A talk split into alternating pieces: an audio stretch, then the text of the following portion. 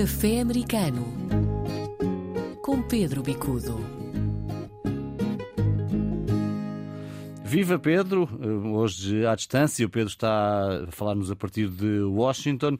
Vamos começar o nosso café americano, propunha por matérias relacionadas com o Canadá, e nomeadamente uma notícia curiosa, uma corrida ao lítio, já se sabe o lítio muito essencial para baterias, está a movimentar luso-canadianos. O que é isto, Pedro? A movimentar luso-canadianos e a movimentar várias províncias no Canadá.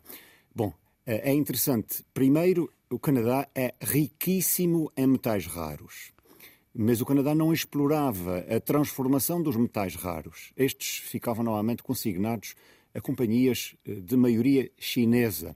Bom, o diferente entre a China uh, e o mundo ocidental, sobretudo em relação à questão de Taiwan, levou a que o Canadá se posicionasse de maneira diferente e começou a exigir às companhias mineiras que os chineses não fossem parte dessas companhias.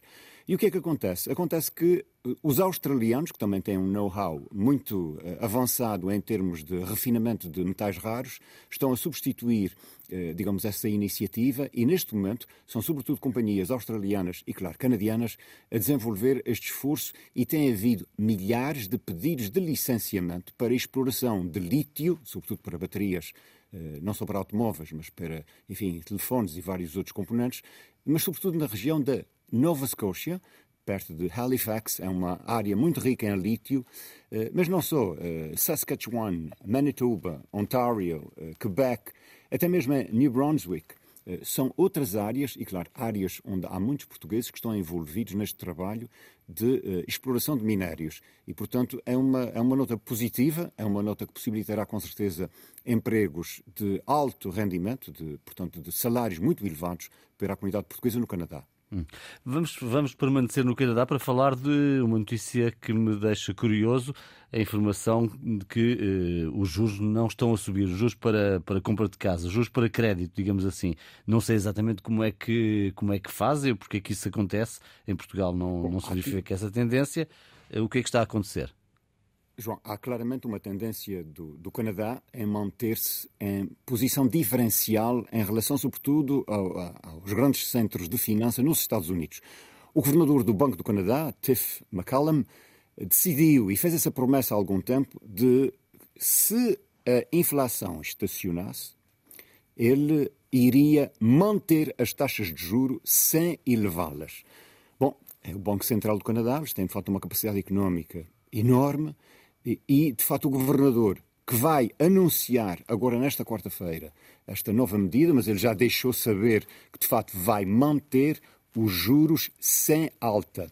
São ótimas notícias para os luso-canadianos, sobretudo para aqueles que ou compraram casa e estão a pagar juros destas casas, ou mesmo para aqueles que querem comprar uma nova habitação. Jovens casais queiram. Uh, portanto, entrar no mercado imobiliário. Mas também é uma ótima notícia para o sector da construção civil, onde muitos, enfim, muitos portugueses mesmo trabalham na construção civil no Canadá, e não só como, como trabalhadores, mas também como donos de empresas. Uhum, é importante certo. perceber essa dualidade e representa para eles uma oportunidade de trabalho também extraordinária. Portanto, o Canadá está claramente numa situação de economia a crescer, a recuperar rapidamente e uh, a abertura para a imigração, creio, João, irá atrair talvez ainda mais portugueses para o Canadá. Está a ouvir o Café Americano com o Pedro Bicudo. Pedro já disse que estás em Washington hoje a falar-nos a partir exatamente dos Estados Unidos, exatamente porque participaste na reunião do Conselho das Comunidades Portuguesas, no Conselho Regional, digamos assim. Dois temas que saem do comunicado final que foram uh, ressaltados uh, pelos, participantes neste grupo. Um, por um lado, os cortes no ensino do português, por outro lado, as dificuldades, a ruptura salarial dos trabalhadores consulares. Podes dar-nos uma ideia do que é que está a acontecer relativamente a estas matérias? Porque é que isto preocupa os nossos conselheiros das comunidades? Preocupa, no caso do ensino de português, porque é um direito básico dos cidadãos residentes nos Estados Unidos, cidadãos portugueses residentes nos Estados Unidos, o acesso à educação e, sobretudo, o acesso à língua portuguesa. Bom, o governo português faz gala uh, no crescimento que tem havido nos Estados Unidos do número de estudantes de português. Bom, não apenas de filhos de imigrantes, não apenas a nível da segunda geração, mas, sobretudo, do português estar a tornar-se uma língua mundial. E, claro, os mercados do, do Sul, Brasil, Angola, Moçambique, são eh, fortes condicionantes para que as pessoas queiram aprender português. Portanto, os números têm crescido muitíssimo. Mas, estranhamente, os apoios para o ensino de português nos Estados Unidos e no Canadá têm vindo a ser reduzidos. Orçamentos reduzidos, os coordenadores que foram nomeados recebem salários eh, que estão abaixo dos mínimos, tanto nos Estados Unidos como no Canadá, e portanto as pessoas vivem numa situação muito delicada financeiramente. E o, o, o que tem acontecido é que pela demissão, pela incapacidade do governo português, são as próprias comunidades que se começam a constituir a nível da defesa da língua portuguesa, o que é uma, uma situação estranha, porque uma das responsabilidades do Estado é efetivamente providenciar este tipo de apoio ao ensino de português que possibilite, enfim, aos, aos lusodescendentes e, e até mesmo a cidadãos portugueses que vivem nos Estados Unidos o acesso a este tipo de ensino. Infelizmente, por um lado, diz-se que sim, a política portuguesa é muito de favorecer o ensino de português, tem inclusive o, o Instituto Camões a apoiar, mas depois na prática vêm hum. cortes, eh, na prática não há, digamos, uma política consentânea com aquilo que é afirmado. É isso que está a acontecer também nos, nos consulados? A mesma coisa acontece nos consulados, mas ainda numa situação mais grave. Há trabalhadores nos consulados que já não têm atualizações salariais há 20 anos. Portanto, são situações muito graves, entrou-se em situação de ruptura, hum, e, portanto, se as pessoas nem ganham o salário mínimo eh, nos Estados Unidos, coloca-os numa posição muito, muito frágil.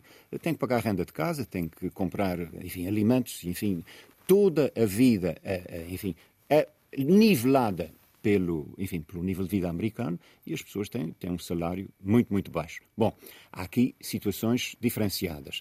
Há, inclusivamente, jovens que vêm de Portugal tentar a sua oportunidade eh, em consulados, porque mais ninguém quer aceitar um trabalho que pague tão pouco.